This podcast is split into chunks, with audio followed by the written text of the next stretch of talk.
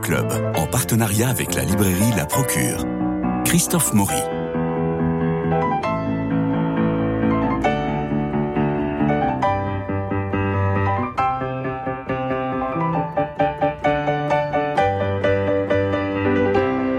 Aujourd'hui, Marie-Hélène Lafont vient présenter Les Sources, son nouveau roman, toujours publié chez Bûcher-Chastel, une fidélité qui honore chacune des deux parties. Alors, Marie-Hélène Lafont, euh, vous faites mouche à tous les coups. Vous avez publié votre premier roman, Le Soir du Chien, et bim, il obtient le concours des lycéens. Et le Renaudot des lycéens. Le Renaudot des lycéens. Et lorsque vous publiez des nouvelles, paf, c'est le concours de la nouvelle. Et puis vous avez obtenu le prix Renaudot en 2020 pour Histoire du Fils. Avec les sources, vous publiez votre dixième roman et surtout, surtout, vous poursuivez une œuvre singulière, profonde, féminine et économe.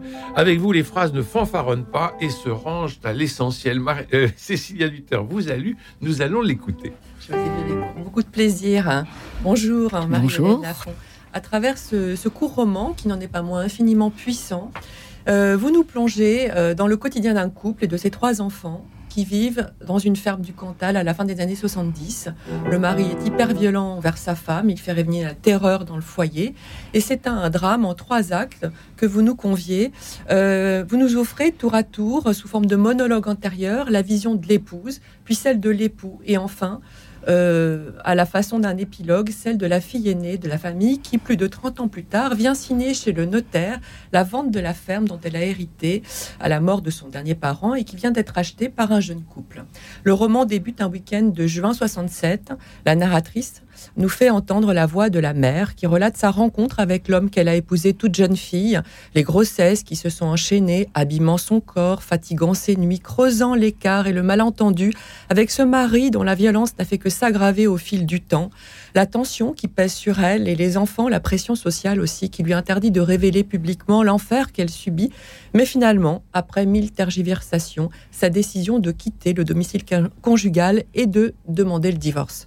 Et puis la narratrice donne voix au mari qui, près de sept ans plus tard, rumine la séparation tout en avant la déception qu'a été son mariage, tant sa femme était incapable à ses yeux de tenir leur foyer, malgré l'aide domestique et la relative aisance dont il l'a fait bénéficier, lui qui est à la tête d'une entreprise agricole qu'il gère d'une main de fer.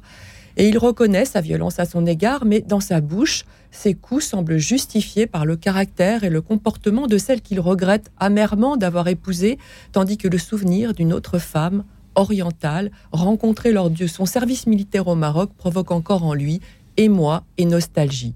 Puis c'est enfin au tour de la fille aînée, Claire, de parler. À 54 ans, elle revient pour la première et dernière fois dans la cour de la ferme où elle a passé les premières années de sa vie, forte d'un regard de femme mûre sur le drame qui s'y est déroulé. Les sources nous parlent de là d'où l'on vient, de ce qui nous a été transmis, des traces que laissent nos parents et l'environnement originel de la prime enfance sur les adultes que nous sommes, des blessures qui jamais ne se referment vraiment, mais aussi de l'apaisement inédit, inavouable, que l'on éprouve parfois quand les parents disparus, définitivement une page se tourne. Marie-Hélène Lafont, vos parents étaient agriculteurs, la ferme vous connaissez. Le monde taiseux des agriculteurs est-il aussi violent que vous l'écrivez dans votre roman?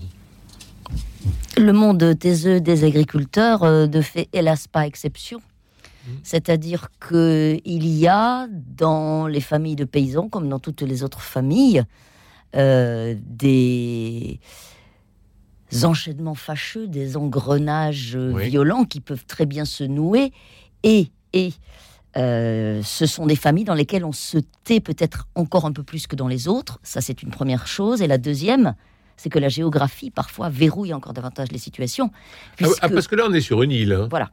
Là, on est, alors, là, on est, complètement, on est complètement isolé de tout. énorme, ça. Euh, quand on a oublié le pain, on est bien embêté. Et alors, ils, sont loin de tout. Il n'y a aucun voisin, il n'y a rien. Et on est dans une île, vraiment, c'est-à-dire dans l'enfermement. Oui, tout à fait. Et euh, C'est cet enfermement qui crée la violence?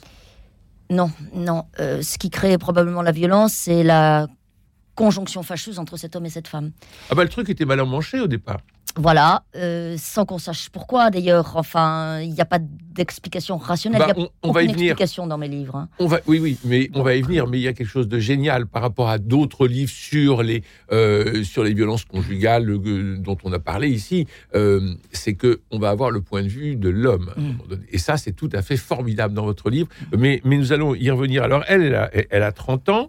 Euh, les trois enfants, Isabelle, Claire et Gilles. Nous sommes en juin 1967. Elle est mariée depuis huit ans. Et déjà, enfin, c'est le début. Ils ont acheté la ferme en mars 63, il y a tout juste quatre ans.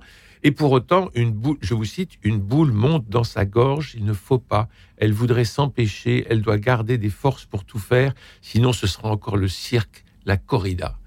Et on a l'impression que ils sont au début de leur mariage, au début de leur, euh, de, de leur aventure. Ça ne fait que quatre ans qu'ils ont acheté cette ferme. Et pour autant, c'est déjà la boule au ventre et c'est déjà la menace de la corrida. Ça a toujours été là d'ailleurs, puisqu'on comprend euh, à la lecture que la première scène de violence a eu lieu euh, 15 jours après le mariage. En janvier 1960, ils se sont mariés le 30 décembre 1959. Et elle a l'impression d'être entrée dans un interminable hiver, parce que ce jour-là, c'était un vrai jour d'hiver, un peu comme aujourd'hui. Donc, euh, elle, euh, elle est là-dedans, elle se retrouve vissée là-dedans, sans qu'elle-même comprenne pourquoi ni comment. Et personne n'ose l'aider. Il y, a, il y a la tante Jeanne. Je vous cite, la tante Jeanne avait bien dû sentir que ça n'allait pas dans cette maison. C'est une femme qui connaît la vie. Mais tante Jeanne n'intervient pas. Non, personne n'intervient. Mais dans ces situations-là, en général, personne n'intervient. Et ça peut durer des années, ça peut durer toute une vie, ça peut durer jusqu'à la mort. On le sait bien. L'actualité euh, en est pleine de ces situations-là. Et elle sait qu'elle ne peut compter sur personne. De surcroît, cet isolement de- que nous venons de souligner tout à l'heure, le fait que la ferme soit loin de tout, non seulement loin du village, du hameau ou du bourg, mais loin des familles. Oui. Les familles sont à l'autre bout du département. Pour acheter cette ferme, ils se sont isolés à une heure et demie en voiture des deux familles. Donc les sœurs, ses sœurs à elle, sa mère à elle, son père, ou bien sa famille à lui, dont fait partie la fameuse tante Jeanne, de toute façon, ne peuvent absolument rien pour eux. Elle le sait. Et puis, il faut se replacer dans le contexte de l'époque. On ne divorce pas comme ça, on ne se sépare entendu. pas, on ne dit rien. Il y a tout un huis clos, euh, euh, un secret en fait qui plane. Mais sur Oui. les personnages aussi, parce qu'ils sont très secrets tous les deux, je trouve, dans votre livre. C'est ça que je trouve très beau, c'est qu'il y a un mystère aussi qui les habite tous les deux. Oui. Et vous prenez pas parti finalement. Vous Non, non. racontez. Dans aucun de mes livres, je ne juge ni ne pratique le surplomb, et dans celui-là, moins que dans tout autre, parce Oui. que ça serait vraiment une C'est ça que trahison totalement très original indigne. et très beau justement. Et euh, euh, un, un point très important vous- que vous venez de souligner, est qu'on est en 1967. C'est ça. Ouais. Donc, pas de divorce par consentement mutuel. Euh, le, le- la, la situation d'une femme Pas de de ce, contraception. non, bien sûr, Oui. la situation d'une femme de ce milieu est- n'est pas la même qu'aujourd'hui. Mm. Parce Oui. que pour partir et pour oser se lancer avec trois enfants, sans profession, sans formation, il faut un courage incommensurable. Bien Euh, sûr. Vous parliez des, des deux familles qui, Mm. sont, qui sont loin, Mm. mais dès le départ, il y a une inégalité entre ces deux familles, parce que lui, il vient de Soulage, elle, elle vient de Fridière, et vous écrivez, on a toujours dit monter à Soulage, ou dans le sens inverse, descendre à Fridière, alors que le chemin est presque plat. Le chemin est presque plat, mais il y a une inégalité entre les deux familles, euh, voulue ou ressentie, je ne sais Mm. pas.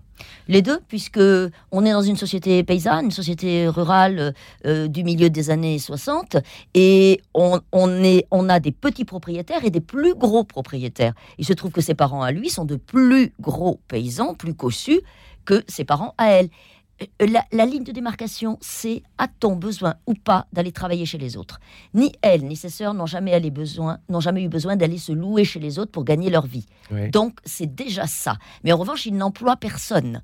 Tandis que dans sa famille à lui, on a six domestiques et une bonne à domicile. Et ce qui est d'ailleurs, il lui énorme. fait bénéficier d'une aide domestique Et eux, aussi. ils ont Et ensuite, Donc, il considère certainement qu'elle est déjà bien, elle bénéficie quand Bien même de beaucoup voilà, d'aide, d'être bien voilà, lotie. tout à fait. Voilà. Et lui ensuite, dans sa propre ferme, que comme vous l'avez dit tout à l'heure, il dirige de- de- d'une main de fer. Dans sa propre ferme, ils, au- ils auront dans cette Il ferme y a Félix, il le y a vacher, Félix, il et y a le vacher. euh, le vacher euh, qui vient d'arriver, qui s'appelle Oui. Gérard, qui est jeune, on ne sait pas trop encore euh, à quoi s'attendre de sa part. Et puis il y a une jeune bonne Voilà. pour aider euh, cette mère de trois enfants qui est est Mais ce qui pour lui est insupportable, c'est qu'il a le sentiment que c'est lui qui génère l'argent pour payer tout ce monde-là et que cependant elle est toujours débordée et que la maison n'est pas tenue. Et le verbe tenir, euh, c'est tout un, c'est tout un monde hein, dans ce monde-là justement. Oui, mais c'est ça qui est intéressant, parce que quand il parle, justement, on se place dans sa logique, Mm. sans vouloir justifier la violence. On peut comprendre aussi, quelque part, dans cette logique de l'époque, Mm. que lui qui apporte l'argent, qui lui donne euh, finalement une vie euh, relativement Un enviable. chauffe-eau dernier cri, Voilà, exactement. au qui s'apprête à acheter la télévision. Mais oui, Eh Voilà, bien, effectivement, elle n'est 67. pas à la hauteur de ses attentes. Alors justement, euh, je, je vous cite euh, Marilène Lafonde, Les sources publiées chez Bûcher-Chastel, ce formidable roman. Euh, le point de vue de, de l'homme, justement. Elle était un poids mort, toujours à tournicoter dans la maison et dans la cour, à tout commencer sans rien finir, à peine capable de commander la bonne qu'il payait, lui, parce qu'elle ne pouvait pas se débrouiller seule, toujours enceinte, à se traîner, énorme, de plus en plus énorme et molle. Il enfonce sa tête dans le traversin, il appuie son cou, se raidit, il faut qu'il se calme, c'est fini. Fini, il est débarrassé. Même si elle restera la mère des gosses, on ne peut rien y changer. Au début, il avait cru qu'elle serait une bonne mère, au moins ça, qu'elle s'occuperait bien des enfants qui sont venus trop rapprochés, c'est sûr. Il le reconnaît, mais dès qu'on la touchait, elle était enceinte tout de suite. Elle se mélangeait les pinceaux dans les températures, évidemment. Elle n'a pas oublié le nom, il n'a pas oublié le nom de la méthode Ogino, la méthode Ogino. Encore une sacrée invention, ce machin. Sa belle-mère avait trouvé la solution, ligature des trompes, après la troisième naissance. Il a retenu les mots, il s'en étonnerait presque. Il ne dormira pas, c'est fichu, tant pis. Sa belle-mère est une femme d'aplomb, c'est elle le chef à Fridière. Elle fait tourner la ferme et l'élevage de volailles où elle emploie sa fille divorcée et doit passer derrière elle pour tout, il en est sûr, en s'échinant pour lui payer un salaire. C'est terrible. Le, le, le fait de regarder euh, son épouse comme finalement euh, un corps mou, euh, et puis et puis elle oublie tout, et puis tout est raté, et puis c'est jamais achevé. Il la regarde comme une chose approximative. Et ce qu'il ne saurait lui pardonner, même s'il en est soulagé, c'est que cette chose s'est dérobée à lui. Ouais. Elle, elle était sienne, elle s'est désiennée. C'est un néologisme, mais Oui. elle s'est désiennée. Et ça, il s'y attendait pas. La seule surprise qu'elle lui est réservée, au fond, c'est ça. Avoir trouvé la force, parce qu'il a bien conscience qu'il a fallu de la force, de faire ça. Et finalement, ça ne va rien vraiment changer à Non. sa vie? Non, non, non, parce que lui, pour le coup, Ça va le soulager presque. Ça va le Alors, soulager. dans une certaine mesure, ça le soulage. Et s'appuyant sur la loi qui lui est extrêmement fa- favorable, puisqu'elle a Mhm. quitté le domicile Eh conjugal, oui. et que le divorce par consentement mutuel, c'est 1975, c'est Giscard d'Estaing. Mhm. Et vous avez bien raison tout à l'heure de signaler euh, la contraception, Simone Veil, l'avortement, etc. Tout Bien ça, c'est énorme, mais ça n'est pas encore là en 67. 68 n'est pas passé par là. Donc, elle, elle était pieds et poings liés, elle s'est détachée, elle reste pour toujours la mère des enfants, mais vous avez raison, il est soulagé. Il oui. est soulagé. Il dit même que ça aurait pu mal tourner. C'est-à-dire qu'il ne sait pas jusqu'où aurait pu aller sa violence. Mm. Et ça, mal tourné, ça veut dire venir officiel. Ça veut dire que les gendarmes s'en mêlent, que la loi s'en mêle. Ça veut dire qu'elle aille porter plainte. Ça veut dire même éventuellement, euh, hélas, ce que l'on sait, c'est-à-dire euh, un, un- un féminicide, même si le mot est, est un mot d'aujourd'hui, anachronique dans ce contexte-là. Et ça, en revanche, ça c'est la honte, parce que pour tous les deux, hein, c'est extrêmement important le regard des autres. On est dans une société où le regard des autres est fondamental. Et les autres, ça commence tout de suite à la famille. hein. La famille sont aussi les autres, même si on a une proximité avec eux. Mais qui, une fois qu'elle va quand même dévoiler à sa mère, à sa mère, Oui. euh, le, le Oui. si j'ose dire, elle, va quand même être soutenue. Tout à fait. Alors que peut-être que beaucoup de mères de l'époque n'auraient pas soutenu, euh, auraient dit bah écoute c'est ton mari, tu t'es marié, Voilà. tu, il Voilà. faut réussir ton mariage. C'était c'était l'idée. à l'époque, on disait aux Bien femmes sûr. il faut réussir votre mariage. Oui, bien sûr. D'ailleurs, si ça elle, dépendait que d'elle. elle dit à sa fille qu'il ne faut pas qu'elle se laisse grossir parce que les hommes ont des besoins et que si on Et qu'il va aller voir pas- ailleurs. Bien sûr, elle le lui dit. Et c'est elle aussi dans l'extrait que vous avez lu tout à l'heure. C'est elle aussi. Alors, euh, j'accompagne ce livre depuis trois semaines. Je peux vous assurer que j'ai déjà entendu ça, je ne sais combien de fois. Évidemment, c'est elle aussi qui demande qu'on ligature les trompes de sa fille. Oui. Et sa fille Oui. ne s'en offusque pas. Non. Elle le décide avec le, le, le médecin accoucheur, voilà, qui vient benoîtement le lendemain de la naissance du dernier enfant, le garçon, le lui dire en lui disant mais c'est la mère qui a tout compris. tranquille. Ouais. Et la mère, c'est la mère qui a décidé. Et cette mère-là, en Ah, effet, quand- va ah, être même, solide oui, et va lui permettre la protéger. économiquement, de bon an mal an, de tenir le choc. Ils descendent dans les familles le dimanche à peu près une fois par mois. Ils Mm. mangent tantôt chez elle, tantôt chez lui. C'est réglé comme ça. Ils partent vers 10h30 Mm. et remontent le soir. Chaque fois, la veille et le samedi, c'est terrible. Tout revient, elle est envahie, elle le sait, elle s'y attend. Tous les dates, les moments, ce qu'elle aurait dû faire, ce qu'elle n'a pas fait, elle se souvient, ça la traverse et elle ne peut pas lutter. On dirait qu'il le devine, qu'il le flaire. Et le samedi soir, surtout ces samedis-là, il faut y passer toujours. Elle se dégoûte, il la dégoûte. Il est pire qu'une bête. Les bêtes ne sont pas méchantes, les bêtes ne parlent pas pour dire des mots qui sont pires que les coups. Mhm. Et ça, dans tout le roman, les mots sont là pour, euh, euh, pour blesser sans arrêt. Mais est-ce qu'il se rend compte qu'il blesse? Je suis pas sûr. Moi non plus. Euh, J'ai quand même le, le- On peut avoir le sentiment dans la deuxième partie Oui. euh, que euh, il a conscience que c'est un carnage absolu, quoi, et qu'il y a une part de lui qui jouit de ce carnage. hein. Euh, Qui il- jouit de ce carnage oui, il a, il, a, il, a, il a le goût de la violence, cet homme. Oui. Euh, quand on lui tient tête, Ah, il aime pas. mais il n'est pas violent quand on lui tient Mm. tête. Suzanne, la femme La du femme, Maroc, oui, oui, oui, tout à il dit lui-même jamais. Et il aurait touché Suzanne et elle l'aurait pas supporté une seconde. Mais on sent que c'est une période bénie aussi, ce- le Maroc. Il était loin, il était libre, il était Bien joyeux. C'était on une sent le autre soleil. la Et en fait, euh, en comparaison, cette femme, elle est très terne et c'est surtout la femme de tous les jours, celle Oui. qui, est, qui, qui mère des enfants, qui Oui. effectivement bah, Oui. s'est laissée un peu aller aussi. Oui. Et euh, il y a ce comparatif entre les deux femmes, on a vraiment l'impression que c'est une époque bénie qu'il a, voilà, Oui, oui. qu'il regrette. C'était une autre vie. Et il est revenu par atavisme en grande partie, Mm. paysan. Ouais. Parce qu'il avait la vache dans le sang, il le dit. Hein. Mm. Et puis il avait la nostalgie du pays de montagne aussi, trop chaud quand même le Maroc. Et surtout, surtout, il voulait être maître chez lui. Et même s'il se plaisait beaucoup dans ses fonctions de jardinier du colonel, où manifestement il excellait, Bon, car il doit service militaire. Oui, et puis, Oui. il doit être. euh, On, on- on- on devine cet homme assez vif, assez, assez, hum, enfin capable de d'être charmant, etc. On le devine tout à fait. Eh bien, euh, il voulait être maître chez lui, et il avait bien compris que euh, dans la- dans l'armée, il aurait toujours hiérarchiquement quelqu'un au-dessus de lui. Et là, il veut être maître en son royaume. Alors, votre roman, Marie-Hélène Lafont, Les Sources, publié chez Bûcher-Chastel, euh, a trois dates. Mm. Euh, on est en 67, en Mm. 74 Mm. et en 21. Mm. C'est tous les sept ans. Enfin, euh, euh, c'est sept ans, mais Ce sont après, des cycles de sept ans, vous euh, pensez? voilà, des cycles de sept ans, mais j'avais pas pensé. Hein. Ouais. Euh, j'ai pas pensé du tout à ça, vous voyez. Mais en l'occurrence, 67, euh, quand j'ai commencé à écrire hein, euh, le livre, fin février euh, 2022, j'ai d'emblée eu la date, à la différence de ce qui s'est passé pour Histoire du Fils, où il y a 12 dates qui sont autant de titres des 12 tableaux, Oui. mais qui sont intervenus très tard dans l'écriture. Là, j'avais la date d'emblée. Il me fallait un samedi et un dimanche de juin, pour la gloire de juin, à laquelle elle n'a plus accès. Elle qui est entrée par son mariage dans une sorte d'hiver qui ne finirait pas. Mhm. Il me fallait la gloire de juin, la gloire douloureuse de juin. Elle n'aime plus le mois de juin. Et donc, je regarde, vous savez, je prends un calendrier Google, je regarde. Ouais. 10, 11 juin. Il me fallait un samedi et un dimanche. hein. Je ne vois pas, dans un premier temps, que c'est la semaine de la guerre des six jours. Je ne me rends compte dans un second temps. Mhm. Vous voyez hein. Et ça a de l'importance parce que lui, il écoute le bruit du monde. Elle, elle n'a plus la force, mais lui, il écoute le bruit du monde. Et ensuite, quand j'écris la deuxième partie, c'est pour ça que ma- mon éditrice est la dédicataire de ce roman. C'est elle qui m'a dit, après avoir lu la première partie, Marie-Hélène, il faudrait écrire la voix du père, m'a-t-elle dit. Et j'ai compris qu'elle avait raison. Elle a raison. Elle est formidable, Oui. Pascal Gauthier. Elle a raison. C'est c'est pour ça qu'elle est là, je peux vous dire. hein. Mais oui. Et elle le sait très bien, et je l'ai dit, euh, voilà, je, je le dis, je le souligne. Donc, euh, la voix du père. On était en pleine élection, nous, quand j'ai écrit ça, c'était au mois d'avril. Mais d'un seul coup, je me suis dit, bah, évidemment, l'élection de Giscard. J'ai cherché, 19 mai 74, et hop, j'ai mis la date tout de suite, vous voyez. Alors, il se trouve que c'était sept ans après, mais c'était surtout parce que c'était l'élection de Giscard d'Estaing. Et on était en pleine élection, euh, nous, élection euh, présidentielle, vous Mhm. voyez, quand j'ai écrit la deuxième partie.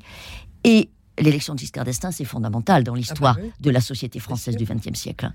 Le dernier quart du XXe siècle avec, Giscard d'Estaing, qui a l'air de rien, comme ça, avec sa mèche et son accordéon, Mhm. n'empêche que euh, divorce par consentement mutuel et surtout tout le travail de Simone Veil. Oui. hein. Et la majorité à 18 ans, enfin, c'est énorme du point de vue sociétal, comme on dit aujourd'hui, ce que Oui. Giscard d'Estaing a fait, l'air de rien. Et ça a été une révolution dans le Cantal, j'imagine. Ben, ça a été une révolution dans toutes les sociétés rurales. Oui, bien voyez, sûr. hein, bien sûr. Euh, alors dans le Cantal comme ailleurs, alors euh, j'ai presque envie de dire peut-être un petit peu plus qu'ailleurs dans les endroits très isolés, comme ça, très insulaires. Ouais. Mais lui, il le sait, hein, que son île est atteinte. Mm. Il le sait que la révolution des femmes hein, Oui. de mai 68, il l'a vue à la télé d'abord. Ouais. On a la télé, c'est fondamental. Il le sait qu'elle a des répercussions jusque dans sa vie à lui, sur son île. Où pourtant, il ne fera pas rentrer de femmes à nouveau. Hein, Mm. Non. sauf, sauf celle qui paie euh, et dont il est très content d'ailleurs pour s'occuper de la maison. Hein, Voilà. Et puis les autres femmes, les femmes a- du corps, c'est à l'extérieur. Il y a le- la troisième voie aussi euh, en 2021. Oui. C'est l'actualité, c'est les femmes aujourd'hui. Oui. Et c'est le combat actuel. Alors là, par Oui. contre, on n'en parle pas dans le livre, mais on, comprend bien que cette troisième date, elle vient faire quelque part Oui, on euh, le pendant avec On les deux premières. oui, où oui, tout à fait. Mais j'avais pas vu les, les 7, vous voyez, moi, 3 fois Oui, 7, oui. 21, je l'avais pas vu, par exemple. Euh, Il y a une part d'opacité dans ce que j'écris. Vous voyez, d'ailleurs, c'est à tâtons. Ah bah, c'est le, oui, c'est le, c'est le travail entre entre le lecteur et l'auteur. Oui, bien Euh, sûr, bien sûr. Le, votre titre, Marie-Hélène Lafont, Oui. euh, les sources, vous écrivez la source serait là. Elle préfère le mot source au mot racine. Oui. En quoi la source, d'où tout découle, mais une source jamais ne tarit, c'est une source de haine, c'est quoi? Non, non, non. La source, c'est tout l'inverse.